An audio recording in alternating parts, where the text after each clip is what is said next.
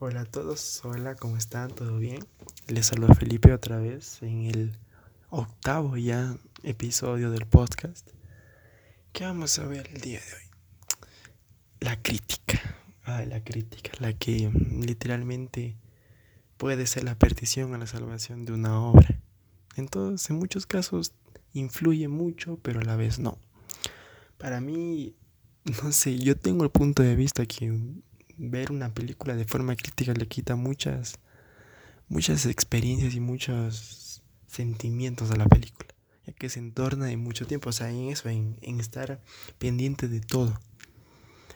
Pero, ¿qué es la crítica? La crítica es una, es una profesión que basa, que, como su nombre lo indica, digamos, el crítico de cine es aquella persona que se dedica al estudio, análisis y apreciación de sus películas sea, de las películas, ya sea desde un punto de vista académico o de manera periodística. Ellos dan una opinión, que si esto, que si es una obra con, con un fin de esto, ellos a veces ah, dejan explicaciones o teorías a películas con finales abiertos.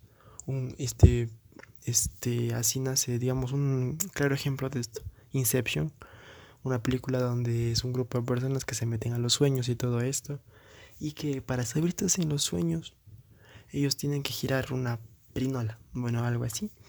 Y el final nos deja un final bastante abierto. Bueno, la crítica se encarga de analizar obras, todo esto, y también de dar opiniones. Hay, hay películas que si la, la crítica influye mucho, por así decirlo, porque si es que la crítica te destroza, a más no poder, tu capacidad de llegar a ciertos puntos baja exponencialmente. Porque hay muchas personas que, bueno, en mi caso no es porque yo no leo crítica, me parece, no me gusta, pero hay personas que sí se basan en eso para ver las películas. Entonces, eso quita mucho mérito.